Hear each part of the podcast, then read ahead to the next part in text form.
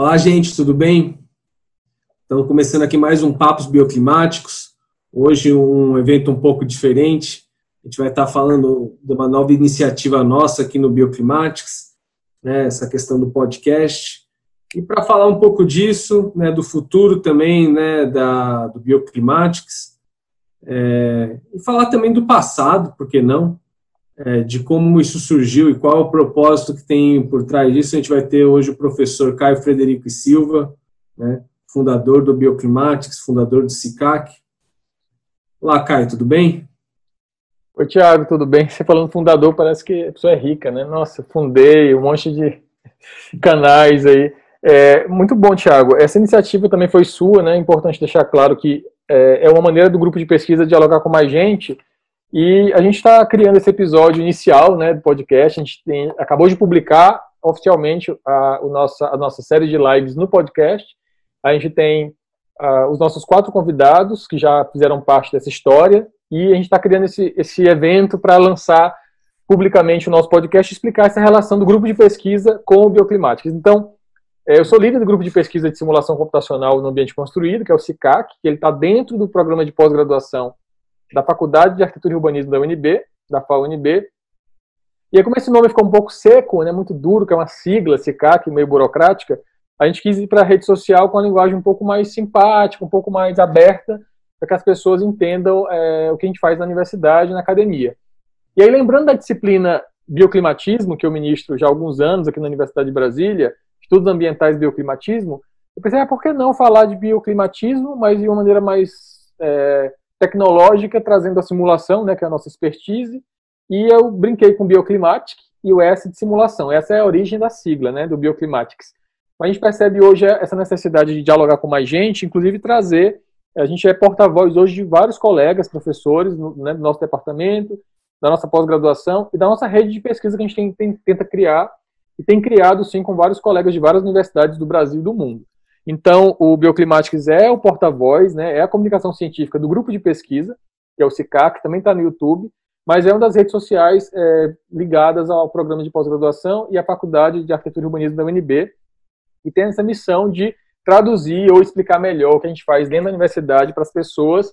E agora o podcast acho que é mais uma maneira até para democratizar mais, né? Não precisa gastar crédito vendo a imagem é, no Instagram, mas vê, só, ouve né, só o áudio e fica mais claro para entender um pouco do que a gente tem feito nesses anos é, como grupo de pesquisa. Na verdade, é, é, o, é um amadurecimento né, desse grupo de pesquisa que ele foi lançado em 2018. Eu sou o líder, a professora Wanda Zanoni é vice-líder, professores Gustavo Luna e professora Jora Cronenberg. Nós quatro montamos o, o quarteto ali do grupo de pesquisa SICAC, mas que está vinculado a outros grupos de pesquisa, fazendo uma rede interna dentro da UNB, são grupos bastante importantes para a gente, que a gente, inclusive, nós fazemos parte, né, Tiago, eu e você, como vários colegas do CICAC, que é o LASUS, que a professora Marta coordena, né, um laboratório que eu, enfim, o, o, o, laboratório que me abraçou desde quando eu cheguei em Brasília, fiz o meu mestrado, o doutorado, e é o, o laboratório que cedia o Reabilita, a nossa pós-graduação, e o LACAN, que a professora Cláudia Amorim coordena, que é o Laboratório de Controle Ambiental, que por muitos anos também, eu, desde muitos anos eu faço parte, especialmente na, com a temática de etiquetagem de edificações e simulação computacional voltada para o edifício. Então, esses laboratórios, LaSUS, Lacan, eles com o SICAC fazem parte de uma, um triângulo aí, de uma rede interna da UNB, e a partir de então, estamos no SICAC convidando nossos colegas e parceiros, né, e coautores, por que não, para a gente conversar sobre bioclimatismo, projeto, tecnologia e simulação. É bem interessante isso, né, Caio? Porque até pelo momento que a gente está vivendo, né, as mídias sociais, nossa forma de comunicação e de se, se comunicar e socializar tem mudado muito. E como você comentou, né, não é simplesmente mais um canal né, de, de do SICAC, né, ele serve um pouco para falar de várias questões que acontecem nessa parte de tecnologia, conforto, sustentabilidade dentro da FAO e UNB, não é? É isso mesmo, Thiago. E também é, explicar um pouco por que, o Bioclimática saiu né, do meu Instagram. Assim, é, eu basicamente publicava muita coisa pessoal, né, como muita gente publica, né? Comida no Instagram, para ser bem, bem clichê. Assim, dia a dia, fotografia, viagens e trabalhos acadêmicos, trabalhos na universidade. E aí sempre vinha uma banca ali no meio, né? Eu sempre e me incomodava porque no meu Instagram tem amigos, alunos, família. E ficava muito o professor Caio aparecendo, né? Gosto muito de professor, sou muito realizado profissionalmente, mas eu fiquei incomodado com aquele Instagram, que é pessoal, mas via muito do professor Caio e pouco do Caio de maneira geral. Então, eu resolvi criar oficialmente um Instagram profissional, eu não quis chamar de professor Caio, eu chamei de Bioclimatics, para essa origem, mas na verdade é, acaba que virou essa porta-voz, mas é um pouco do que eu faço como professor, pesquisador, e aí os meus colegas do grupo de pesquisa e da universidade estão sempre convidados a integrarem aí esse Bioclimatics cresceu. Mas no ambiente do YouTube, por exemplo, que é um pouco mais burocrático, a gente consegue publicar pesquisas, tutoriais, é, trabalhos científicos resumidos. A gente tem, sido, tem usado o YouTube do SICAC para divulgar mais um trabalho mais formal, né, digamos assim, é, pequenos vídeos, alguns tutoriais das pesquisas, dos softwares que a gente trabalha. E o Bioclimatics não, tem uma missão, talvez a linguagem do Instagram seja outra, daí a gente optou pelas lives, né, às terças-feiras, para as pessoas acompanharem a gente no Instagram, um papo muito rápido, a ideia é que não passe de 30 minutos, embora alguns tenham passado, né, porque a conversa estava muito boa, mas a ideia é sempre ir para a internet com uma linguagem um pouco mais é, despojada, para a gente traduzir o que a gente fez na academia, o que a gente faz na academia, deixando esse papo mais claro. E isso é um ponto importante, né? A gente até tem discutido isso bastante, que o conteúdo, né, muitas vezes desenvolvido dentro da academia, ele fica meio preso dentro dessa bolha, né? Então tem uma questão de linguagem e de meios para né, disseminá-lo que é importante, né? E o Bioclimáticos ele vem exatamente nesse sentido, né, de ocupar essa lacuna, não é? Exatamente. É, eu queria até falar, Thiago, dessa lacuna que a gente até já conseguiu cobrir, né, com alguns temas bem novos, assim, para mim. Foi, foi muito interessante acompanhar uh, o nosso Papos Bioclimáticos número 1. A gente convidou o Lucas Caldas, né, que trouxe a temática da economia circular. Foi muito bom aprender a relação da economia circular e bioclimatismo. Né, o Lucas tem várias publicações no arquivo dele. A gente até comentou na live da importância de traduzir também informação acadêmica e científica para os arquitetos que estão no mercado, entenderem como é que a gente consegue aplicar a pesquisa. A gente teve a professora Cláudia Morim, também que participou do nosso Papos Bioclimáticos 2, com o tema do ZEB, né? A Cláudia, que coordena o Lacan, hoje também é a decana, é a diretora de pesquisa do Decanato de Pesquisa da Universidade de Brasília. Então, ela apresenta também, ela apresenta tanto o lado técnico do ZEB, que é o, o Zero Energy Building, né? Você pode falar para a gente rapidinho o que é isso, mas ela também mostra como essa pesquisa tem esse papel de, enfim, é, chegar mais longe. Então, como a inovação e a pesquisa têm sido na universidade um momento da universidade conseguir mostrar a sua, o seu poder, né? Como o, aqui no Brasil, como a âncora de pesquisa, a gente tem as universidades públicas. Na, no Papo Bioclimáticos 3, a gente trouxe o Murra, o Muhammad, o Muhammad Basila, né? Eu, você sempre está tá fazendo as, as moderações, e nesse dia eu pedi para fazer, porque o Murra, além de, de um super profissional, é meu amigo pessoal, então eu fiz a moderação do Murra Basila.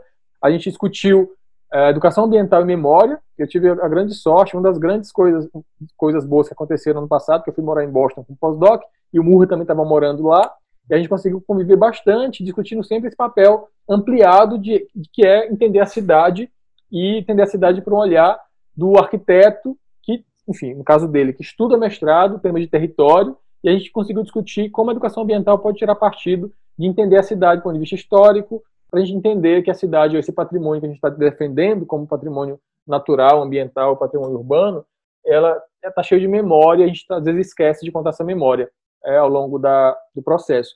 A gente conseguiu conversar junto e, e ano passado publicou um artigo no Seminário Latino-Americano, que aconteceu no Rio de Janeiro, sobre o mapeamento de é, territórios quilombolas no Piauí. E aí foi uma interface da tecnologia com a história. Né? através dessa discussão do território, território quilombola, a gente conseguiu usar a ferramenta GIS, por exemplo, para mapear e entender quantos municípios tinham realmente territórios dentro dele, no caso usando o Piauí como modelo, porque a gente usou o quilombola onde meu avô nasceu. Então foi um trabalho bem interessante, por isso a gente trouxe ele para discutir educação ambiental e memória. E por último, no, ano, no mês passado, a gente teve a Kellen Dornelles, que é uma super referência, né? a Dornelles está lá na Itália e conseguiu acessar, conseguiu aceitar nosso convite fez o sacrifício de horário para a gente acessar, é, para a gente dialogar um pouco sobre a cor do conforto.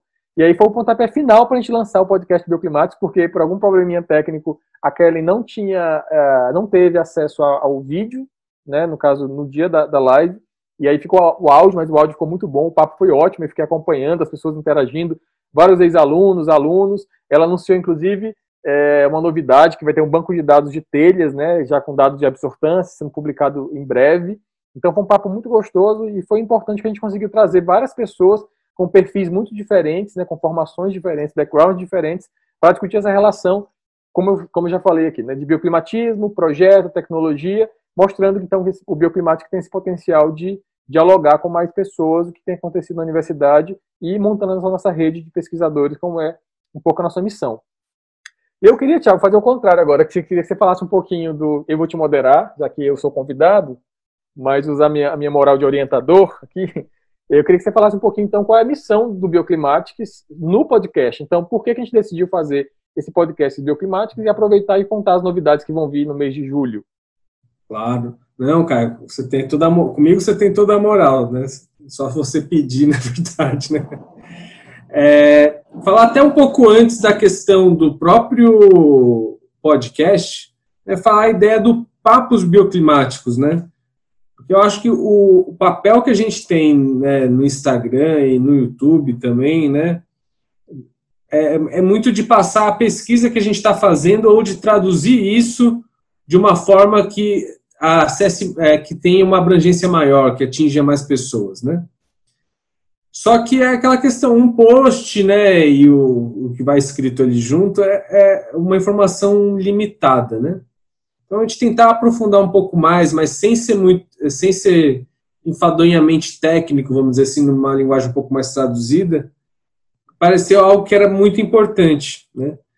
E também por uma questão até um pouco pessoal minha, assim, de tentar enxergar, né, como é, se dá a trajetória do pesquisador, né?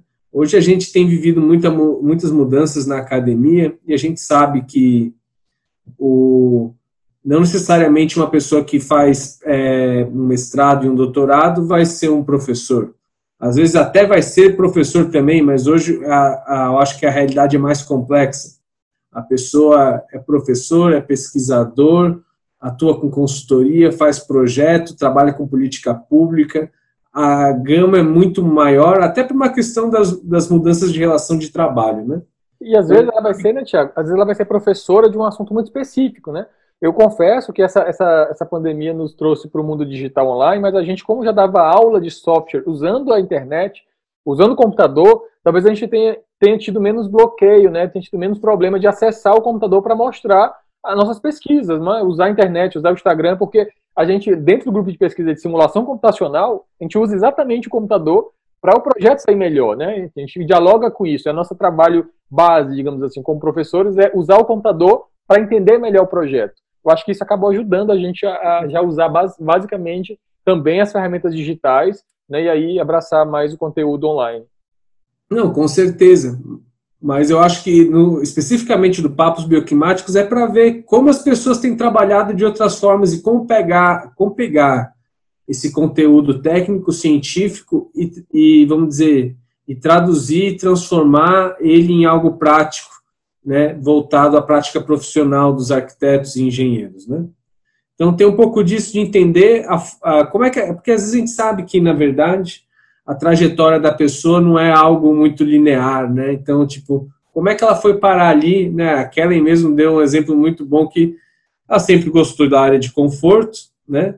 Desde a graduação, mas ela entrar nesse campo da absortância foi, na verdade, não era nem um problema de mestrado dela.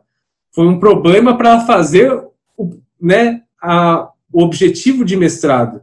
Então, às vezes, né, por uma pedra no caminho, a gente acaba abraçando alguns desafios, né? Eu estou numa mudança agora minha também, que foi muito pela circunstância, né? Essa questão do edital, da gente ter se envolvido tanto com né, o, o edital do NetZeb, de abraçar um pouco mais essa problemática em si, em cima de todas as outras coisas que eu já vinha trabalhando, né? Mas a gente sabe que é meio tortuoso e, e saber é, a trajetória dos outros, né? De, acaba não só trazendo conforto e alento, mas as coisas ficam um pouco mais claras. E também de entender essa relação de como a academia ou a pesquisa ela pode ser traduzida, como é que a gente pode fazer essa colaboração entre o mercado e a pesquisa para a gente né, mover né, a indústria da construção no sentido a melhorá-la. Né? Então, eu acho que o papo ele nasce muito mais disso, né? até a questão de ser papo, né, um, é, papos bioclimáticos, né, é muito mais para a gente focar no conteúdo, na pessoa que está ali, né, e não só na, naquele conteúdo hardcore, ah, vou apresentar aqui o slide, né, mas é na mensagem e na pessoa que está ali, né. Então, acho que é um pouco isso, né, claro que uma imagem é legal, o Instagram tem isso, mas o principal foco é a mensagem da conversa, né? Então, acho que nada mais natural traduzir isso para um podcast, né? Pode até ter uma questão generacional, assim, mas eu, pessoalmente, eu acho podcast uma ferramenta legal, porque às vezes você não está vinculado à imagem, você pode estar tá fazendo outra coisa e escutando junto, né? apesar de a gente não sair tanto de casa, né? Eu acho muito bom, eu acho essencial. O podcast tem sido, assim, eu, te, eu tenho descoberto também recentemente, tenho usado bastante. Eu usei muito para estudar inglês, né? Quando eu descobri, quando eu abracei o desafio de morar fora, e aí tive que caprichar e estudar muito inglês, e eu usei muito podcast para isso. E até a tradução do nosso termo, né? Que bioclimática, como eu já falei, estava um pouco meio internacional, uma palavra meio é, é neutra. a gente conseguiu, a gente pensou em colocar talks, né? Bioclimatic talks, alguma coisa mais em inglês e assumiu, não, vamos falar em português para o público brasileiro, basicamente, é a nossa rede interna. Então, essa rede nacional, ela, é, o podcast vai ser os papos bioclimáticos. Então, a gente assumiu essa tradução para ir para o podcast de uma maneira mais simpática, né, e mais pra, com a nossa cara do dia a dia do que a gente faz aqui em Brasília e com nossos colegas e parceiros de vários cantos do Brasil. E aí, Tiago, eu queria que você falasse, então, dos nossos convidados. Você pode falar? Claro, não, então, a gente, né, nesse sentido, né, até de poder entender melhor essa relação, né, de, desses novos profissionais que acabam atuando em várias frentes, né? A gente pensou em trazer, né, convidar agora, é, de, na verdade foi uma coisa meio por coincidência, mas aí quando a gente viu, a gente, né, decidiu seguir nesse caminho de convidar, são, na verdade, seis mulheres que trabalham exatamente nessa questão, na pesquisa, na parte né, de, né, de educação, de dar aula, né, e na parte de consultoria e projeto, né, fazem de tudo um pouco, né, são doutoras ou doutorandas, muitas vezes, que cada um, é, das cinco regiões do Brasil. Então, para entender um pouco né, das realidades, dos desafios, né, dos potenciais que às vezes são diferentes, né, no nosso país que é muito grande, que é um país continental.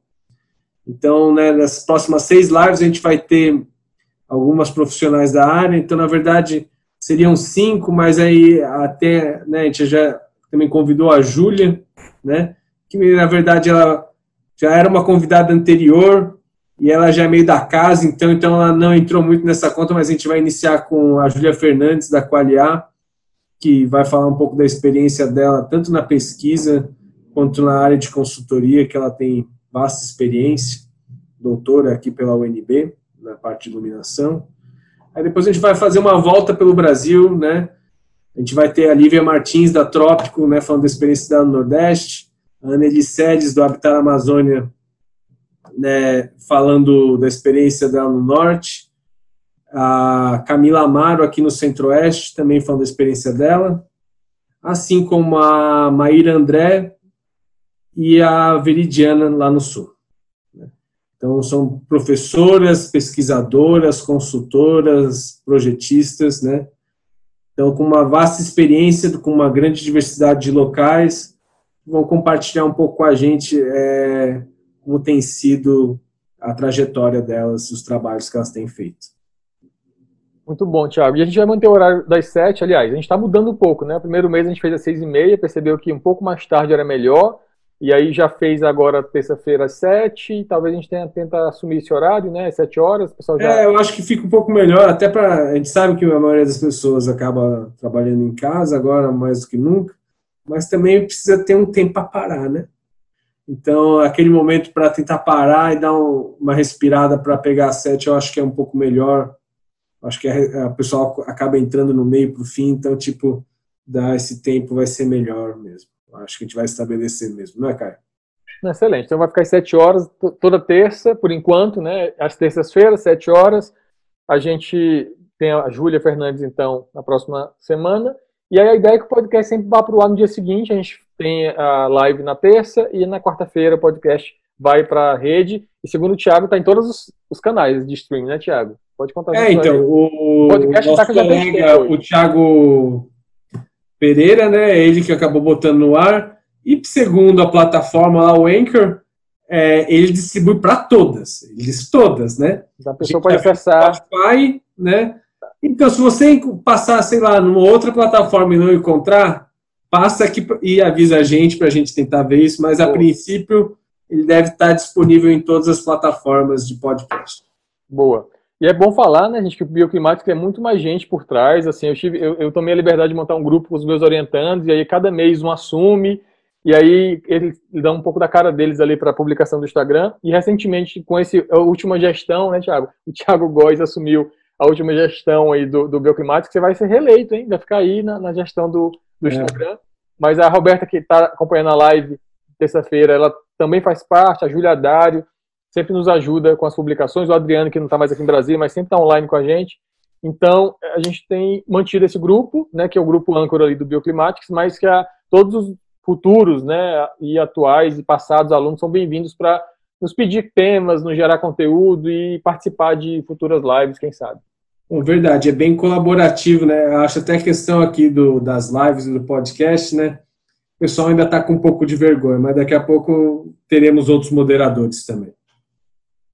Muito bom, Thiago. Então, temos o episódio, que a gente vai chamar de episódio zero, esse episódio, é o primeiro episódio, né? Explicando. É, na verdade, eu acho que antes do primeiro, né, ele é o, o que organiza tudo, né? Então, apesar de cronologicamente ficar meio estranho, ele vai ser o episódio zero, né? Eu acho que é o melhor jeito mesmo, né? Perfeito. Então temos o episódio zero do Bioclimáticos, Papos Bioclimáticos zero. Thiago, valeu aí pela parceria. Um abraço, até. Até a próxima. Falou. Grande abraço.